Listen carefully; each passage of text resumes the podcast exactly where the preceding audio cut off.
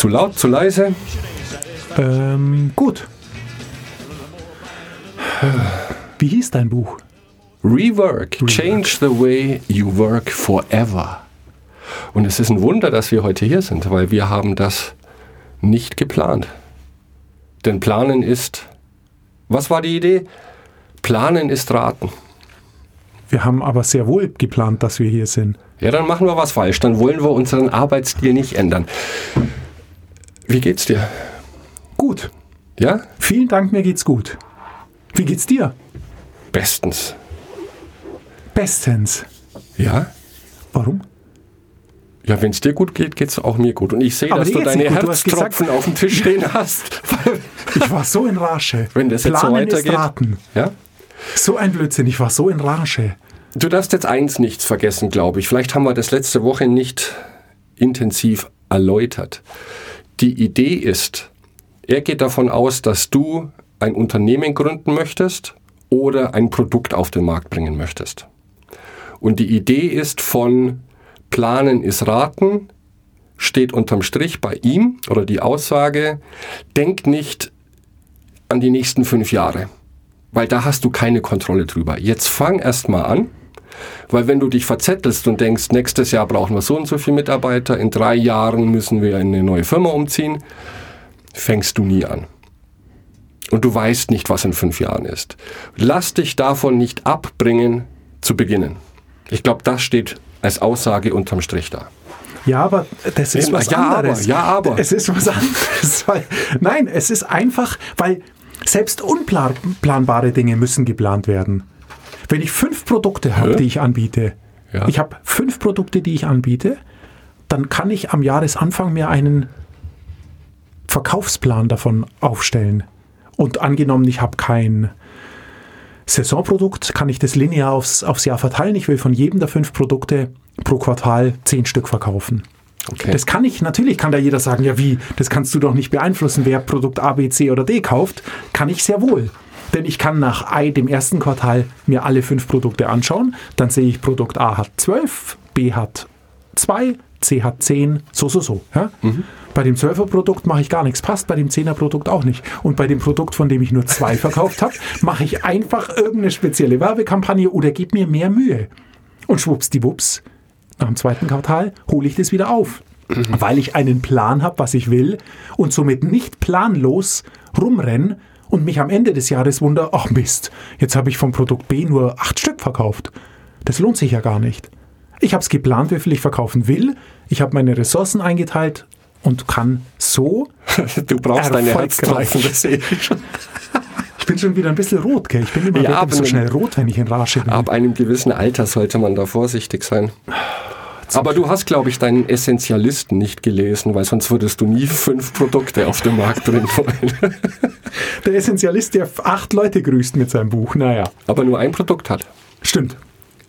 Nein, ich habe, sagen wir mal so, er mag dann schon recht haben, eine, vom Start-up bis zum fünften Jahr durchzuplanen, ist natürlich schwierig. Andererseits musst du, nach meinem Dafürhalten, wenn du ein neues Business gründest oder ein sehr großes Projekt planst, musst du wissen, wo stehe ich in fünf Jahren. Denn jedes Startup wird erst nach fünf Jahren Geld verdienen. Im Durchschnitt. Ich weiß es nicht, wir können das mal googeln, aber ähm, ich gehe nicht davon aus, dass du mit einem Startup anfangs Geld verdienen willst, wirst und du musst aber von irgendwas leben. Das heißt, du musst Leute überzeugen, die dir Geld geben und und und. Du brauchst einfach einen Plan, mit dem du realistisch abwägen kannst. Natürlich kann, muss der nicht zu 100% eingehalten Ja. werden, aber der Plan muss zumindest die Realität so weit widerspiegeln, dass er möglich ist. Und dafür brauchst du ihn. Weil sonst, Wir waren uns Also- ja auch einig, dass ich jetzt da auch nicht dahinter stehe, nicht planen. aber du musst natürlich ein bisschen strenger dahinter stehen, weil es ja dein Buch ist. Ja, und ich musste dich ein bisschen aus der Reserve locken. Das ist ja die Idee des Ganzen. Ab jetzt bin ich entspannt und sag wie zu Hause zu allem Ja und Amen. Okay, pass auf. Dann habe ich jetzt eine schöne Theorie für dich. Wenn du ganz entspannt bist, dein Jay Shetty gelesen hast, dein Mantra singst. Überschrift, ignoriere die Details. Punkt. stopp, stopp, stopp, stopp. Schade, wir bräuchten hier noch eine Videokamera, weil hier scharrt einer mit den Hufen und beißt in die Tischkante. Die Voraussetzung ist die gleiche. Die Idee ist, du möchtest etwas auf den Markt bringen. Ein Buch, einen Kurs. Und ich sage deswegen Kurs, weil ich habe überlegt, wie passt es in meine Realität. Ich veröffentliche in zwei, drei Wochen, sagen wir mal, meinen ersten Online-Kurs. Und dann habe ich überlegt, weil ich bin ja sehr detailversessen. Haben wir darüber gesprochen in einer früheren Folge. Das führt dann bei mir oft zu Prokrastination, weil ich denke, ich zähle jetzt erstmal alle Kommas in diesen 20.000 Wörtern und schaue, ob ich vielleicht noch irgendwo eins unterbringen kann. Ich unterschreibe, ignoriere die Details in der Hinsicht, dass zu Beginn ist es nicht wichtig, auf die Details zu achten, sondern es ist wichtig, einen HHH-Plan zu haben. Das soll das Endergebnis sein und jetzt leg los. Denn er argumentiert auch, du kannst dich nicht um Details kümmern, bevor du nicht angefangen hast. Denn erst wenn du begonnen hast, wirst du merken, welche Details wichtig werden könnten. Aber selbst dann, lass Details am Anfang weg. Und viele Softwarehersteller machen das, glaube ich, heutzutage so. Die veröffentlichen eine, einen neuen Browser und wir alle, die ihn benutzen, sind dann die Beta-Tester. Das ist ein schlechtes Beispiel, weil Browser, glaube ich, kostenlos sind. Mhm. Aber irgendeine Bezahlsoftware, die wird peu à peu mit verschiedenen Versionen immer besser gemacht. Aber erst nachdem sich Anwender beschwert haben. Die haben viele Details ignoriert. Okay. Ähm, das dampft für mich etwas ein. Eins vielleicht nebenbei zu deinem Kurs. Ähm, Wen es interessiert, www.kosokpodcasts.de sind alle Shownotes. Äh, Mix, du bereitest sehr liebevoll und äh, ja. sehr gut die Shownotes auf, hast alle Links zu allem, was wir sagen in der Sendung. Machst einen kleinen Link, sobald es soweit ist, zu deinem Kurs. Wen es interessiert, der kann mal reingucken. Definitiv. Ähm, ist äh, Special Interest, wenn ich das so sage. Very darf. Special Interest. Very Special Interest, aber ganz kaufe ich es dir nicht ab, dass du nicht das detailliert gemacht hast, denn da setzt meine Kritik an und ich lasse dich jetzt noch ein paar Worte sagen und ab dann übernehme ich. Nein, nein, natürlich, Moment. Natürlich habe ich da ganz viel Liebe reingestreckt und am Ende auch sehr, sehr viele Details. Nur wenn ich, glaube ich, zu Beginn gewusst hätte, also ich hatte die Idee, den Enthusiasmus zu sagen, wow, das braucht ein very special Teil der Welt, könnte das benötigen. Ich wusste, was am Ende dabei rauskommen sollte und ich wusste, wie ich es gliedere. Wenn ich aber im Nachhinein, und da steckt jetzt ungefähr ein, ja, Dreivierteljahr Arbeit drin, wenn ich am Anfang schon gewusst hätte, welche Details mich irgendwann in den Hintern beißen könnten, hätte ich wahrscheinlich gar nicht begonnen. Und die Details habe ich dann in einem zweiten, dritten Durchlauf gemacht. Und ich glaube, das ist die Aussage. Ignoriere die Details, zu Beginn, wenn du noch enthusiastisch und voller Motivation bist. Okay, dann muss sich vielleicht jeder selber ein Bild machen, weil mein Ansatz grundsätzlich, also grundsätzlich ist er der gleiche. Es geht immer erstmal nur darum zu starten. Aber das ist nicht der Anspruch. Wenn du was Besonderes machen willst, konzentrier dich nur auf die Details. es war klar, dass das genau das Gegenteil wird. Konzentrier dich nur auf die Details und lass alles andere andere machen. Du wirst die Details am Schluss sind das Besondere. Wir kommen, das blöde Pareto-Prinzip, das verfolgt uns ja, ja. in jeder zweiten Sendung. Unglaublich. Und dann holen wir es uns dieses Mal her. Ähm, 80% Ergebnis in 20% der Zeit und die letzten 20% in 80% der Zeit. Grob gesagt. Das genau. ist ganz genau der Deal.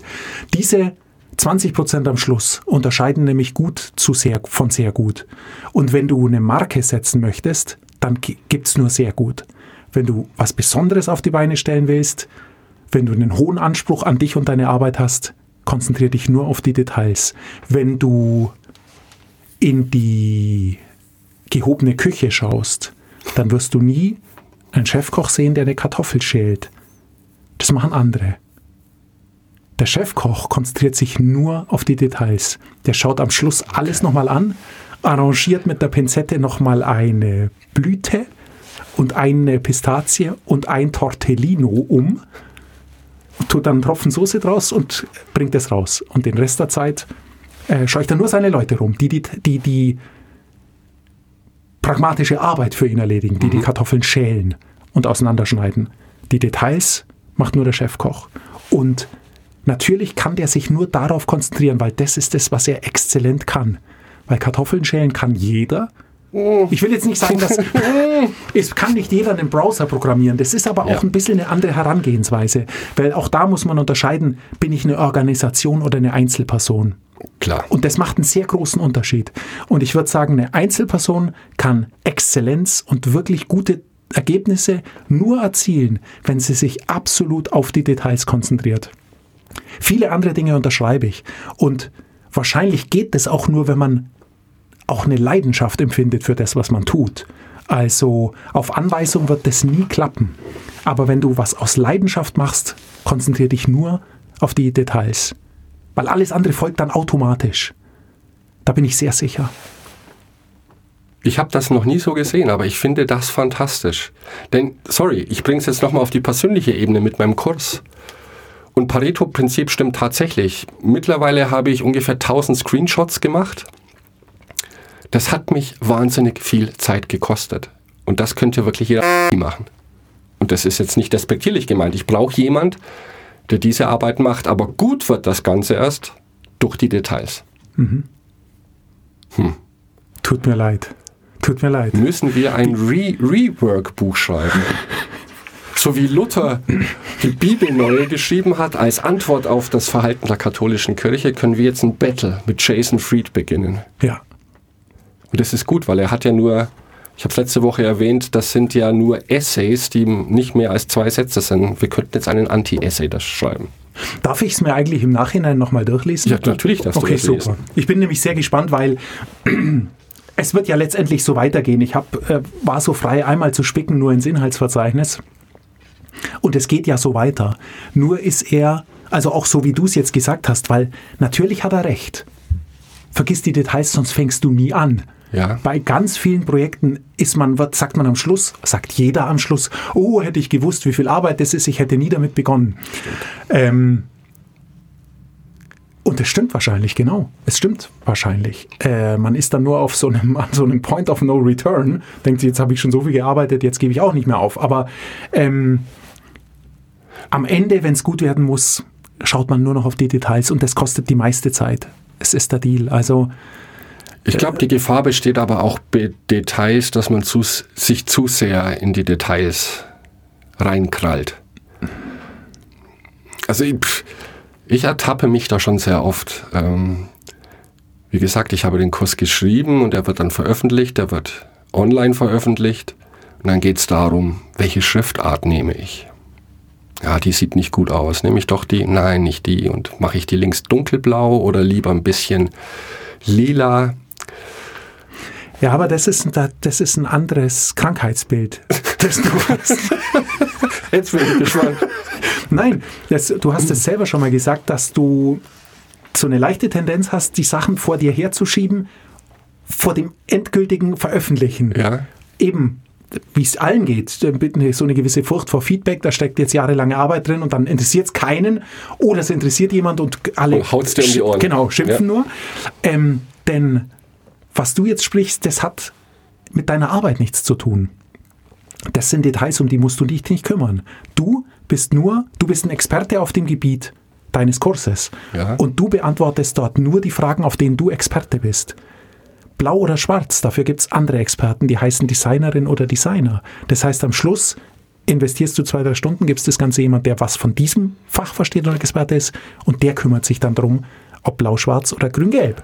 Und damit ist, das ist kein Detail für dich. Ah, Jetzt pass auf. Ja, ja, red weiter, Entschuldigung. Ich schaue nur gerade, was äh, Jason Fried dazu sagt. Ja, der hat wohl auf alles eine Antwort.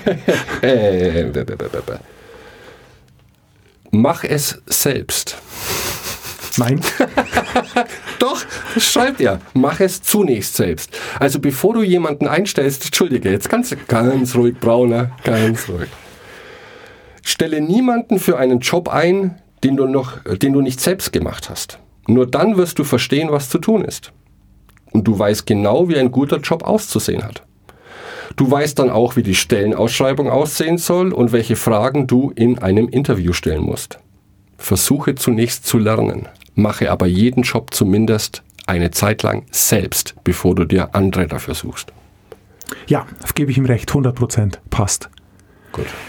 Das ist, er meint was anderes. Ich habe ein Unternehmen und wenn ich das aufbaue, was, worum es ja geht, dann ist es tatsächlich so, dass ich anfangs nicht, natürlich nicht alle, aber viele Dinge selbst mache, weil ich das kann. Weil ich erstmal am ersten Tag vielleicht nur 20 Minuten Angebote schreibe, nämlich eins für einen potenziellen Anfrager und äh, Anfragerin und dann wächst sowas. Und da hat er absolut recht, wenn ich dann jemand möchte, jemand einstellen möchte, der in Zukunft die Angebote für mich schreibt, ist es natürlich super, das selber gemacht zu haben. Dann weiß ich nämlich, wie ich es will, welche Voraussetzungen es dafür braucht, welche Zeit es dauert und, und, und. Das okay. finde ich absolut, also wenn sich das jemand leisten kann, jeden Job erstmal selbst gemacht zu haben, ist es die perfekte Voraussetzung, ähm, um Leute zu akquirieren für diesen Job. Was ich meine, ist aber was anderes, nämlich man sollte, da sind wir wieder bei dem Detail, man sollte immer, immer, immer nur das tun, was man kann. Oder, Sagen, oder sagst du.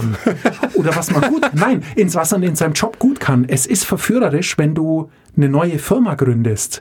Sehe ich ein, dass es sehr verführerisch ist zu sagen, alles, was ich irgendwie selbst machen kann, mache ich jetzt selbst. Denn damit halte ich mein Geld zusammen. Mhm. So wird es aber nicht funktionieren. Denn du wirst dann eine dilettantische Homepage haben, die schlecht aussieht und schlecht funktioniert. Denn das sind zwei unterschiedliche Jobs, die du nicht hast. Du kannst keine, hast keine Ahnung von Design, setze ich, also ja. sage ich jetzt einfach mal, jetzt und du hast keine Ahnung von äh, Typo 3 oder sonstigen Programmierkenntnissen. Das kannst du dir drauf schaffen.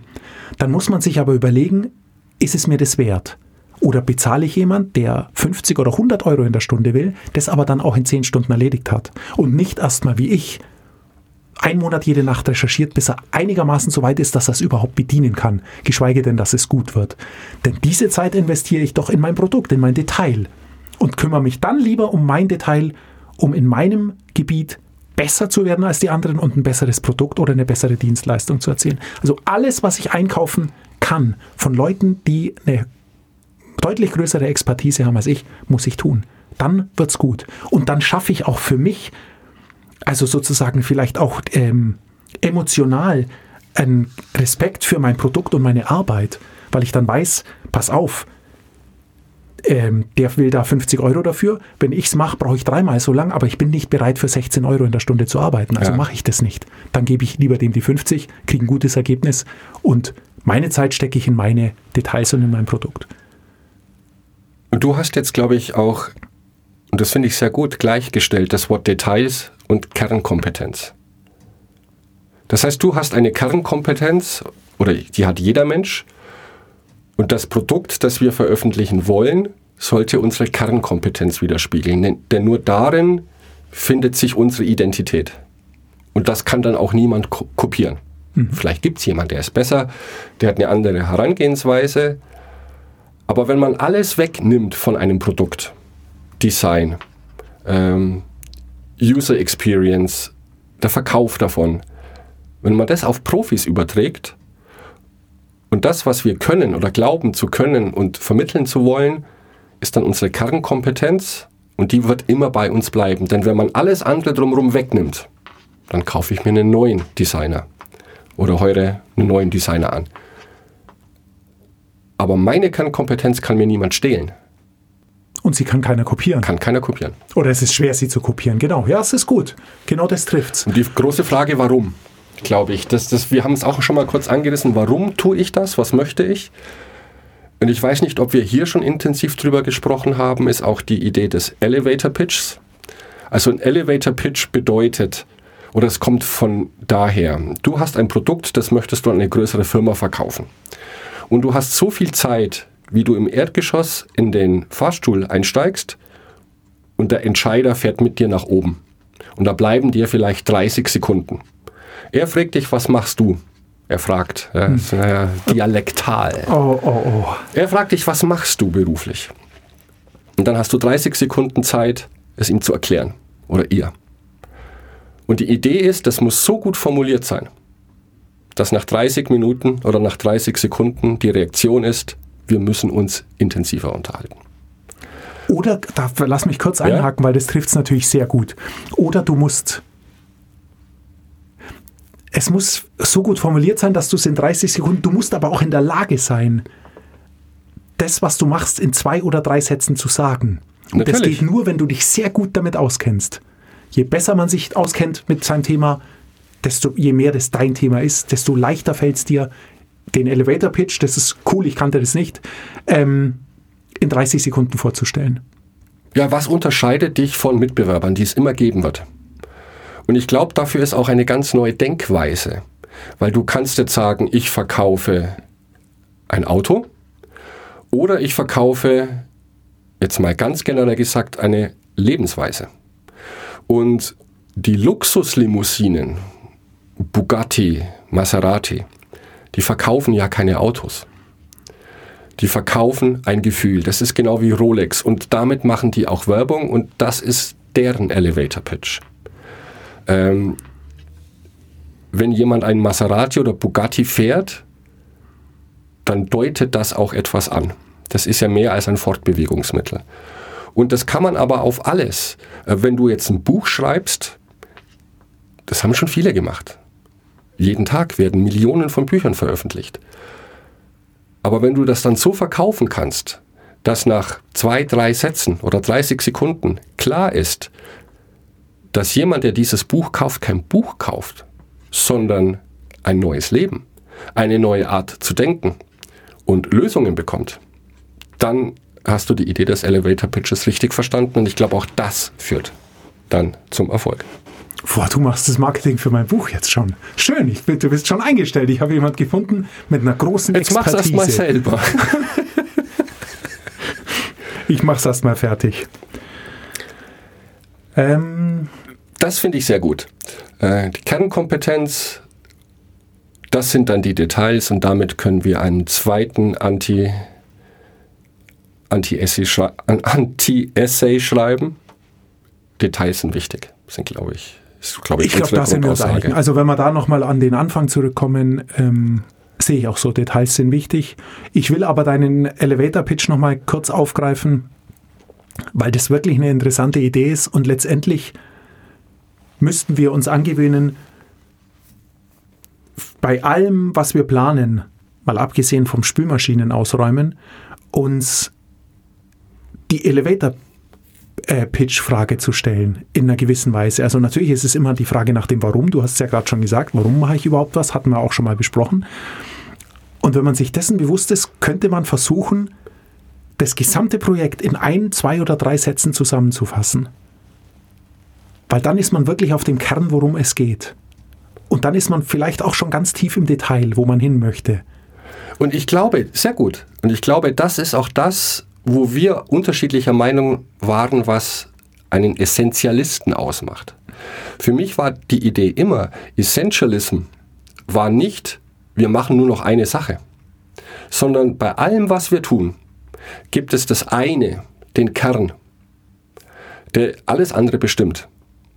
Und auf diesen sollten wir uns konzentrieren. In jeder Minute sich zu fragen, warum ich, tue ich das und was bringt mir das? Und ist es tatsächlich das, womit ich mich jetzt beschäftigen sollte? Oder was wäre der nächste logische Schritt, der das Projekt wirklich vorantreibt? Das ist meine Priorität. Das ist der Kern des Essentialismus. Der Kern, den kann man ausdrücken dann in einem Elevator Pitch. Ich weiß gar nicht, ob es dafür ein deutsches Wort gibt. Mhm.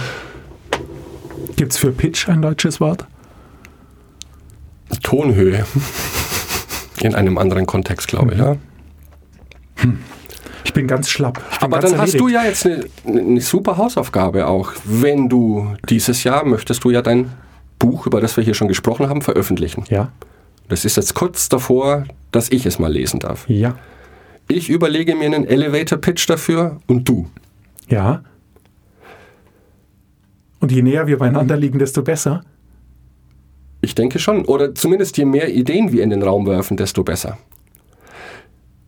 Denn du weißt, wie schwierig es ist.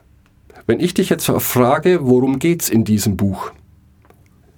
Und da du jetzt ein Spezialist bist auf diesem Gebiet, würdest du dazu tendieren, mir möglichst viel davon zu erzählen, zu erzählen, möglichst detailreich. Und dann kommt das noch und das weißt du, das liegt daran. Und ich höre dir da gerne zu. Aber Fremde, die wollen innerhalb von zehn Sekunden Entscheidungen treffen und wollen sagen, boah, das brauche ich oder nein, nicht meine Baustelle. Und das geht nur über Essentialismus. Dieses Buch, die Kernaussage des Buchs, in ein, zwei, drei Sätzen einzudampfen. Ja, das halte ich für unmöglich, aber ähm, ich werde es versuchen. Warum nicht? Schöne Weil du an den Inhalt denkst. Das ist unmöglich, weil sonst bräuchtest du kein Buch schreiben. Es geht darum, glaube ich, was das der anderen Person bringt. In welcher Weise macht das Buch sie oder ihn zu einem, in Anführungszeichen, besseren Menschen? Was ist der Profit für ihn? Alle Diäten machen das so, ja? Mhm. Ja, nein, nein, das ist mir absolut klar. Ist mir ja. klar, aber ich werde es versuchen, das in wenige Worte unterzubringen. Ich habe jetzt schon ein bisschen dran gearbeitet, das klappt natürlich nicht. Also es dauert eine Weile. Ähm, bis dahin müssen wir uns leider noch ähm, mit deinem Buch rumschlagen. Was heißt leider? Ich habe so ein schönes Buch, mit dem ich dich fertig machen kann nächstes Mal oder übernächstes Mal. Wir müssen sehen, wie wir hinkommen. Na, ich brauche, glaube ich, noch eine Folge. Okay. Was mich auch wundert, weil ein Buch aus 90 Essays, A2 Seiten mit recht provokanten Überschriften, dachte ich auch, naja, das wird schwierig, 30 Minuten voll zu kriegen, geschweige denn 60. Aber es geht, ohne Probleme. Und vor allem nächste Woche, das ist eigentlich das, was mir sehr am Herzen liegt, aber da sind wir heute wieder nicht dazu gekommen. Ich habe es angesprochen letzte Woche, die Gründe, wann es sich lohnt, aufzuhören. Weil du gesagt hast, es gibt den Point of No Return. Mhm. Jason Fried sagt, den gibt es nicht. Es gibt nur die Erkenntnis zu sagen, es muss jetzt Schluss sein, egal wie viel Arbeit du schon investiert hast. Und da gibt es ein paar, und das finde ich tatsächlich sehr gut, und das werde ich mir auch als Hack rausnehmen, ein paar Fragen, die er vorschlägt, die sich jeder stellen soll, der an einem Projekt arbeitet. Und wenn man auf diese Fragen keine Antwort hat, dann lohnt es sich, das alles in die Tonne zu kloppen, egal wie viel Zeit man da schon investiert hat. Ist natürlich gefährlich, man sollte sich diese Fragen zu Beginn stellen und nicht erst, wenn es zu spät ist. Aber wir lernen ja jede Woche dazu. Darüber ah, möchte ich mit dir ganz sprechen nächste Woche. Sehr gut. Also du hast zu Beginn deines Projektes stellst du dir Fragen, beantwortest die und sobald die Antwort nicht mehr zutrifft, hörst du auf. Das ist die Idee. Oder zu, na, die Idee ist, zu, wenn du keine Antwort findest auf die Frage, Okay. Ja, ich bin gespannt. Schauen wir mal. Ja. Ja, das wird jetzt nicht so provokant. Ich finde es sehr gut. Ich würde mir das sogar als Hack rausnehmen für die Zukunft. Und ein bisschen in die Richtung bist du ja auch schon gegangen. Zu sagen, wir sollten uns auch beim Spülmaschine ausräumen, das wir ja sowieso delegieren. Davon mal abgesehen. Schön wär's. Überlegen, warum ich das tue. Und er hat fünf, sechs Fragen, sind das, glaube ich. Wenn man die mit voller Überzeugung beantworten kann, dann lohnt sich ein Projekt. Wenn nicht, dann sollten wir nochmal drüber nachdenken, ob vielleicht auch was fehlt. Denken wir drüber nach. Und eins habe ich noch vergessen. Es ist jetzt schon ist Folge 18 und die Neujahrsfolge ist schon vorbei. Aber ich möchte diese alte Tradition aufrechterhalten, einen Song ah. für jede Show, äh, für jede Sendung. Ich habe mir ge gewählt New Year's Eve, so heißt der Song, das hat halt schon gepasst, ich habe es leider verdoppelt. verdoppelt. Von Press Club. Eine, kennst du die? Nein. Ich glaube, eine australische, klassische Punk-Rock, Betonung auf Rockband mit einer sehr powervollen Sängerin. Lohnt sich anzuhören. Press Club. Ich werde es hören und wir sehen uns nächste Woche. Unbedingt, ungeplant, aber definitiv. Und zur gleichen Voller Zeit Schwung und Motivation. Alles klar, Mix Mach's bis dahin. Gut, schöne Woche. Ciao.